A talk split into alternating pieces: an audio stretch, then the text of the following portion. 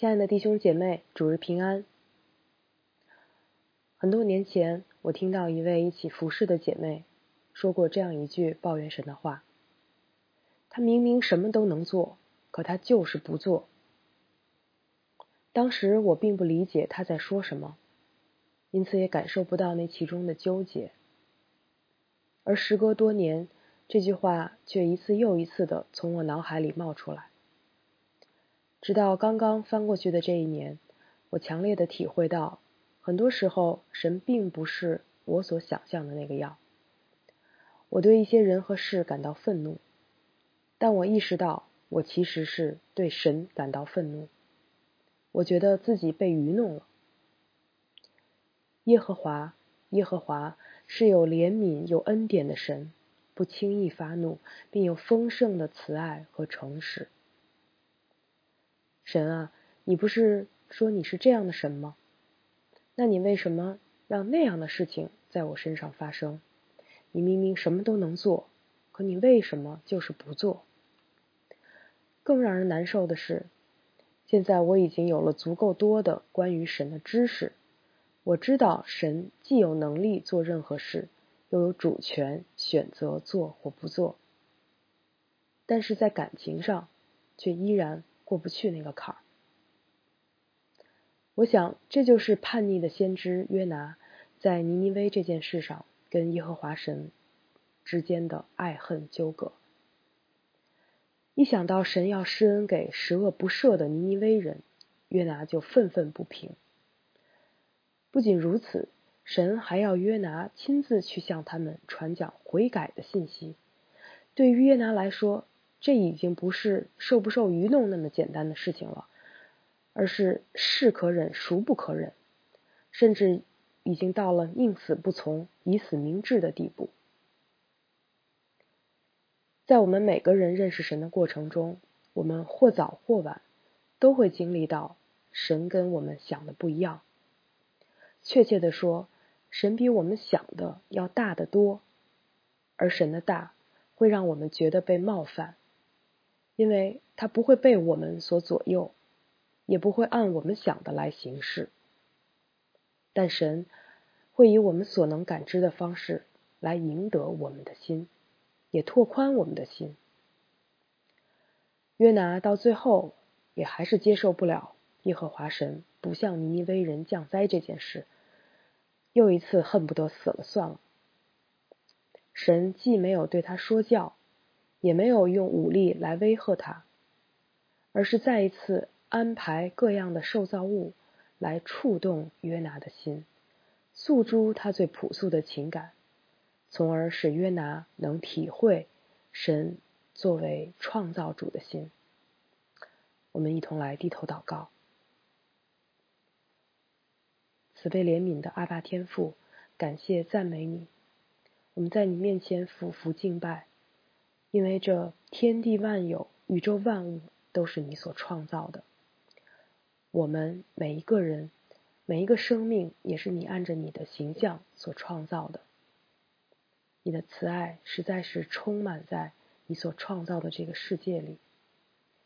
求你用你的灵再次来开启我们的心，苏醒我们的灵，好让我们可以去体会、触碰你的心意和情感。让我们能够以你的心为心，听我们的祷告，带领我们下面的时间，奉主耶稣基督的名求，阿门。在约拿跟神较劲的第一个回合中，神安排了一条大鱼，把约拿从海里救了上来。在鱼腹中，约拿向神祷告说：“你的波浪洪涛都漫过我身。”你却将我的性命从坑中救出来，在生命真的受到死亡威胁的那一刻，约拿向神降服了。于是鱼把他吐出来之后，约拿去了尼尼微。虽说这回约拿是去了吧，可他对待工作的态度却是极其敷衍了事。尼尼微是上古时期的英雄宁禄建的大城，走完的话需要三天，约拿仅仅走了一天，而且他传的信息也非常简略，只说再过四十天这城要倾覆了。然而出人意料的是，尽管先知没有走完这座大城，传讲的信息也不完整，可尼尼微从上到下竟然就都立马披麻蒙灰悔改了，也放弃作恶了。这说明什么？这说明神定义怜悯尼尼微，跟谁去传讲、怎么传讲关系不大。神一看他们离开恶道。就不把所说的灾祸降与他们了。这下约拿可大大不悦，且甚发怒。尼尼微人悔改不是好事吗？约拿为什么要发怒呢？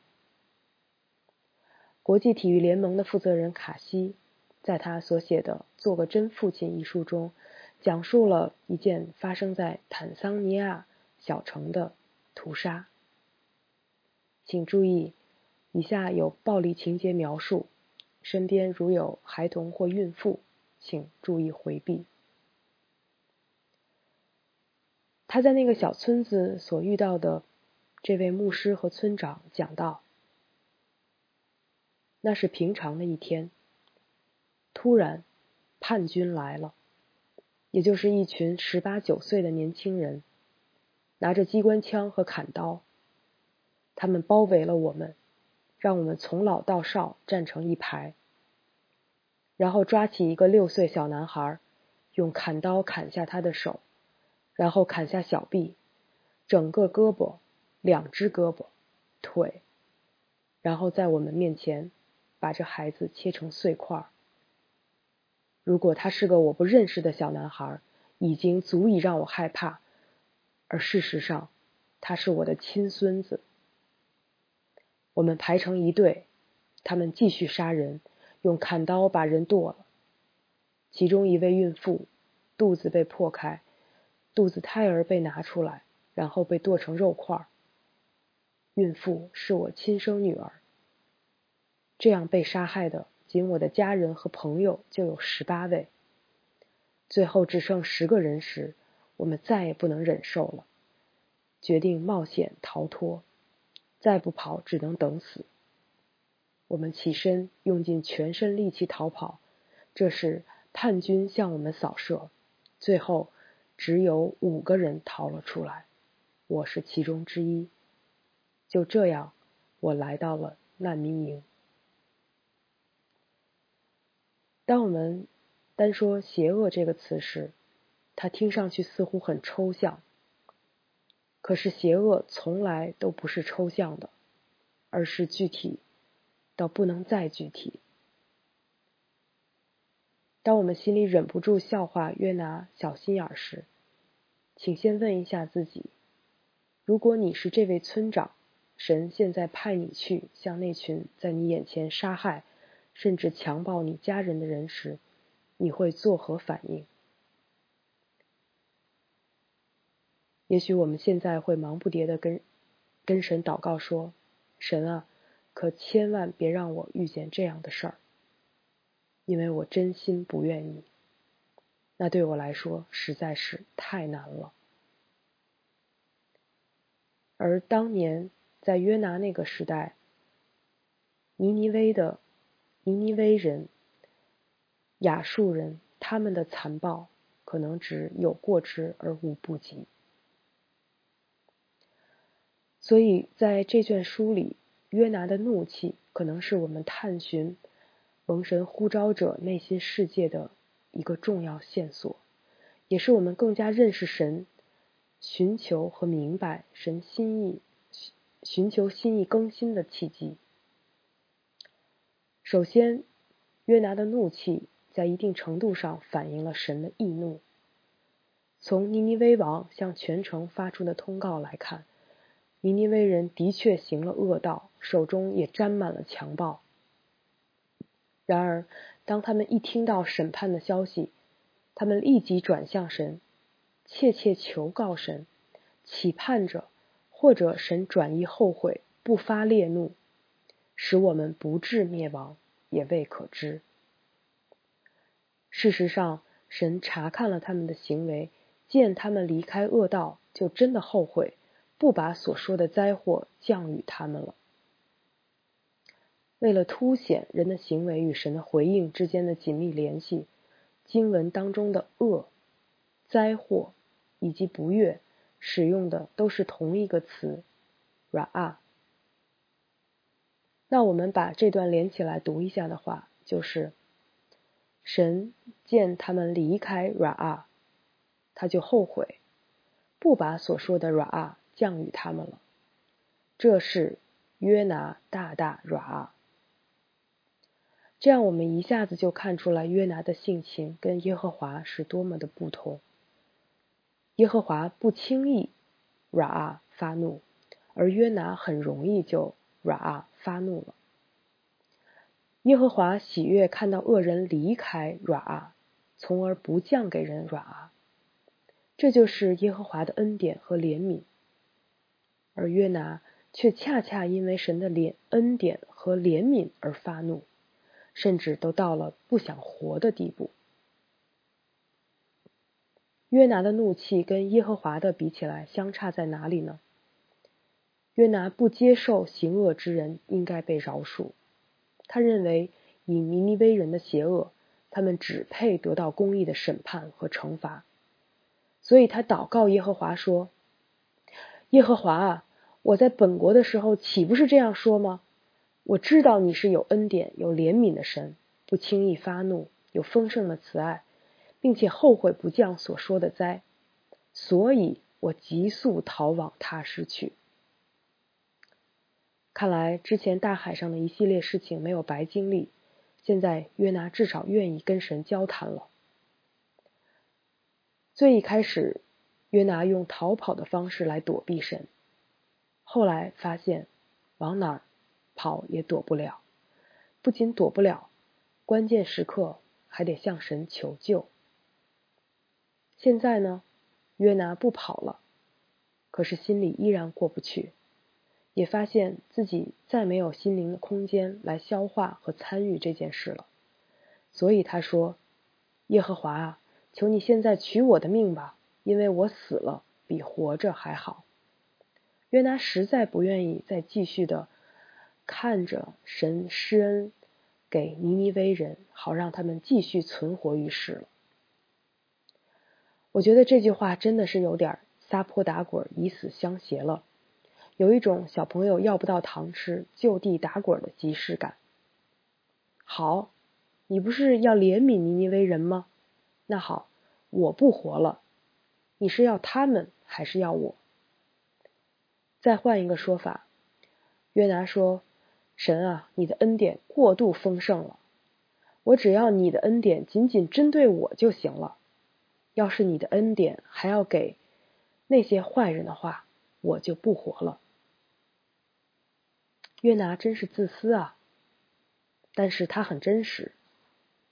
他跟神的关系是有一说一，有二说二，没有任何虚报。他过不去就是过不去，接受不了就是接受不了。而他之所以敢于做真实的自己，是基于他跟神有一个真实的关系，那里面有一种非常深的信任在。就像孩子很小的时候，可能就知道看着爸妈脸色，在危险的边缘试探。你越不让我干什么，我就越干。我看你最后会对我怎样。不管是约拿还是约伯。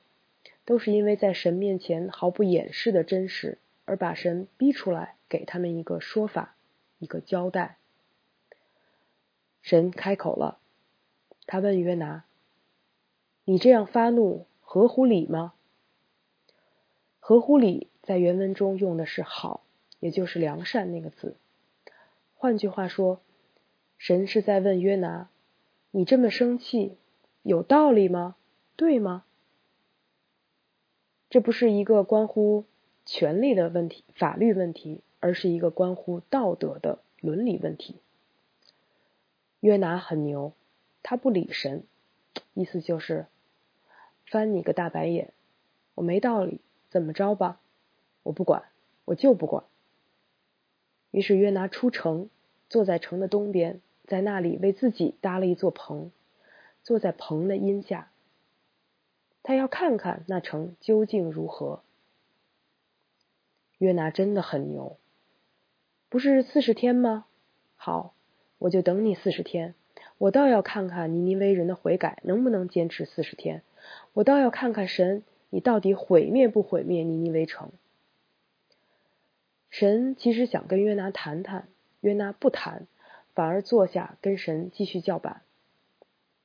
既然这样，那好的吧。你以为神就没办法了吗？不，耶和华是谁啊？耶和华是那创造沧海旱地、天上的神。于是神立马以整个受造界为舞台，信手拈来，给约拿上演了一台大戏。第一幕，耶和华神安排一个大叶爬藤植物。让它宽大的叶片很快就伸展到约拿的头上，为他遮挡阳光，救他脱离苦楚。现在约拿觉得舒服多了，就为那棵植物感到大大喜乐。第二幕，神又安排了一条虫子，在第二天黎明，植物的茎被虫子咬断，就枯萎了。第三幕，太阳升起后。神安排炎热的东风吹向约拿，又让烈日暴晒他的头。这时，约拿被晒得快晕过去了，就为自己求死，大喊说：“与其这样活着，还不如让我死了算了。”神排演的这出大戏，首先缓解了约拿愤懑的情绪，紧接着又急转直下。一个小小的自然灾害，给约拿造成了一个不大不小的痛苦，逼得他不得不再次向神服软，开口祈求。这时，神再次问约拿：“那棵植物死了，你这么生气，有道理吗？”约拿说：“我气得要死，都有道理。”耶和华说：“哦，这样啊。”你看，那棵植物不是你种的，也不是你养的，不过就是一宿长大，一宿死去。即便如此，你尚且还懂得爱惜它，更何况尼尼微这么一个大城呢？城里有十二万人活在灵性的黑暗里，还没算上所有的动物，难道？我就不应该爱惜他们吗？和合本中的“不能分辨左手右手”是一句成语，指道德和灵性上没有分辨能力的人。因此，这里它不单单是指孩童或没受过教育的人，而是指全城的人，因为他们都不认识神，也因为他们都不认识神，因而活在。道德与灵性的黑暗中，诚然，约拿在乎那棵植物，是因为它能为他遮阳，使他舒适。神接过来约拿对那棵植物的肤浅关注，然后话锋一转，把焦点放在了这棵植物作为受造物对于创造主的内在价值上，然后再将这棵植物。跟十二万人做对比，由此邀请约拿进入到耶和华神作为创造主对于他所创造的所有生命所怀的慈怜之心。顺便说一句，在这里对于神的称呼，耶和华神是。跟创世纪里面第一章、第二章，呃，第对创世纪里面第二章的对神的称呼是一样的。那这里不由得让人想起神在在啊这个世界之初创造天地万有时的那样的一种全能。因此，神的意思是要我们从对自己所爱事物的爱，推演到他对他所造之生命的爱。中国人常讲“老吾老以及人之老，幼吾幼以及人之幼”。我想，神在这里所为约拿上演的这出自然的大戏，无非是要让约拿明白爱无爱以及神之爱。你要先从你对这棵植物的那样的一种肤浅之爱。来体会我作为创造这一切的造物主对于受造之物的爱。在第四章的一开头，约拿因为尼尼微人得救而大大发怒，结尾却因自己得救而大大喜乐。约拿明明知道耶和华是有恩典、有怜悯的神，不轻易发怒，有丰盛的慈爱。并且后悔不降所说的灾，却不肯将神的恩典和怜悯分享给活在灵性黑暗中的人，却反倒希望他们灭亡。约拿因为神爱爱惜尼尼微城，就向神求死；而不认识神的船员和尼尼微人，却仰望神的顾念，希望自己不致灭亡。约拿面对神的呼召，先是逃避，后是消极怠工，最后是正面刚。而尼尼微人一听到先知的审判信息，就立马信服神，切切求告他。船员们也是大大敬畏耶和华，且向耶和华献祭，并且许愿。无论从哪个角度对比，约拿的表现都差强人意。所以。经文在讲神安排那棵爬藤植物为约拿遮阳的时候，特别提到救他脱离苦楚。这里的苦楚仍然是 Ra。神既要救约拿脱离身体上的苦楚，也要救他脱离内心中的隐恶。约拿是在哪里从他跟神的关系中失落的呢？我想，就是从他对于尼尼微人心怀苦毒，这就是为什么神偏要约拿去尼尼微传讲悔改的信息，而约拿死都不肯。在约拿所有的刚硬、悖逆、自私、赌气的背后，是一颗受伤而封闭的心灵。对于这颗心来说，耶和华的恩典、怜悯、不轻易发怒、丰盛的慈爱，都成了一种讽刺，一种冒犯。这颗心灵要求的是公义的严惩，因为似乎只有这样，才能让心灵的创伤得到平复。可是日复一日，苦读以及严惩的诉求，只是让这颗心灵变得越来越消极。越来越萎缩，越来越狭隘，直到这个可怕的呼召临到。然而，令人意想不到的却是，约拿恰恰是在逃跑的过程中经历到神的靠近，在求死中反倒经历神的拯救，在敷衍中经历神的大能，在对抗中。经历神的温柔和忍耐，终于在他卸下心房的那最后一刻，神也向他敞开自己的心。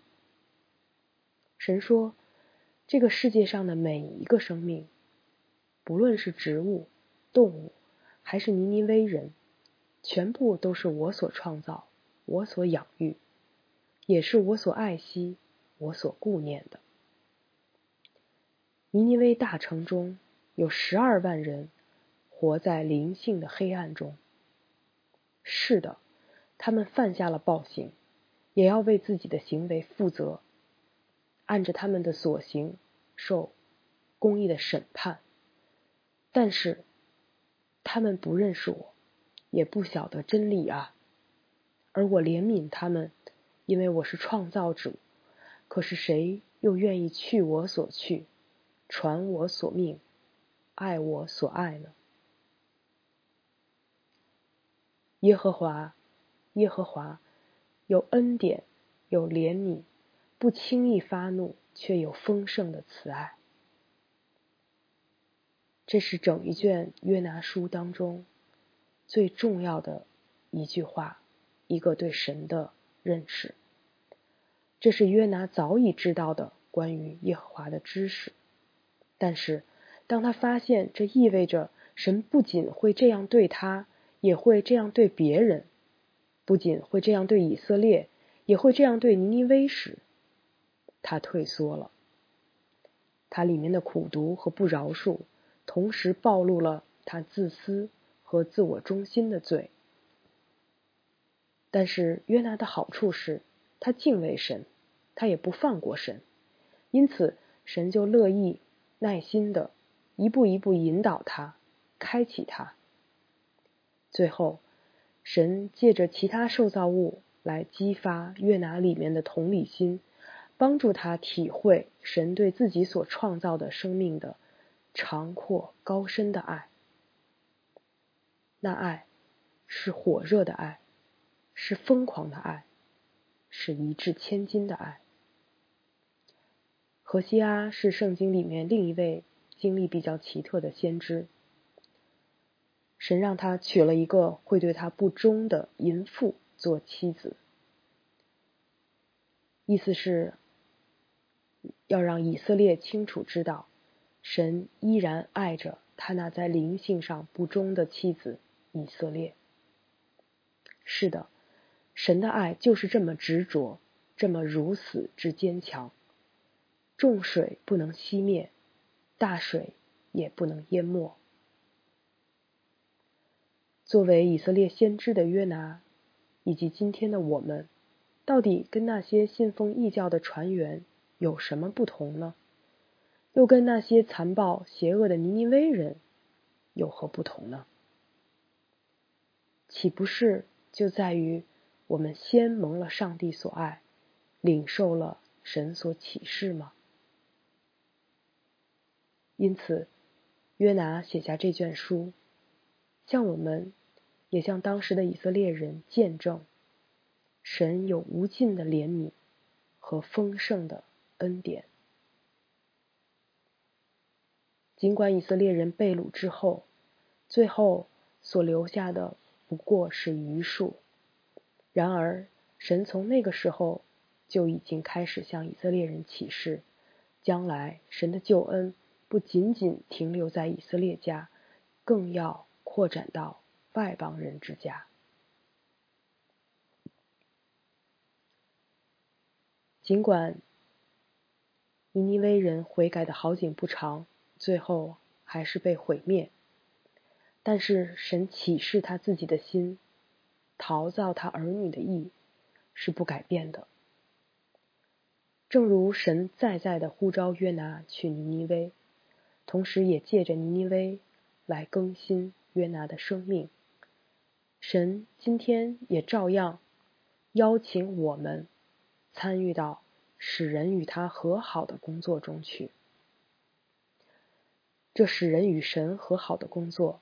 首先是由神的儿子耶稣基督完成的。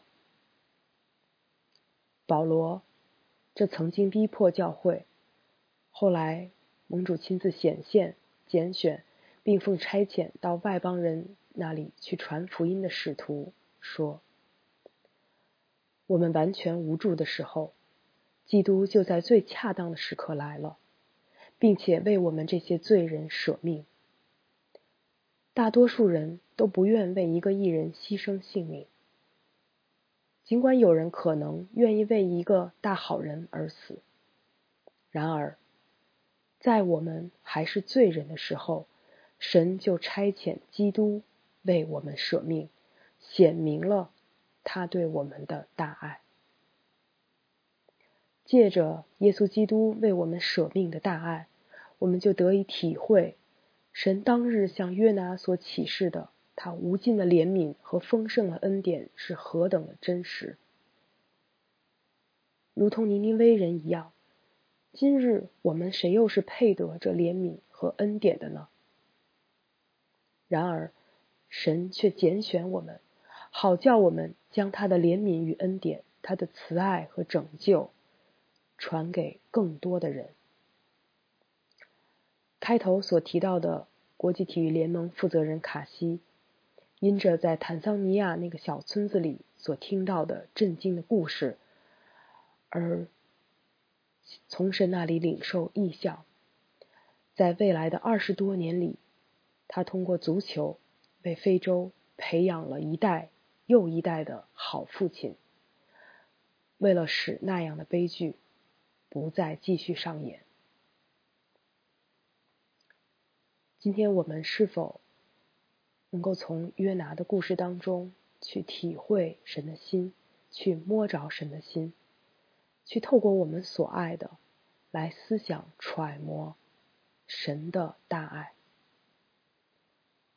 照着神的心意，他实在是愿意人人都悔改，不愿意一人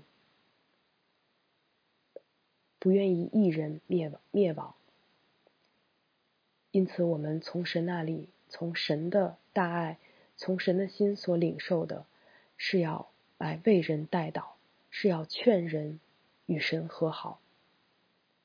而只有借着代祷与劝人与神和好，我们才能够真正的进到神的爱里面，我们才得以更深的体会神那长阔高深的爱，并且得以在基督里。真正的拥有那免于仇恨的自由。阿门。我们低头来祷告。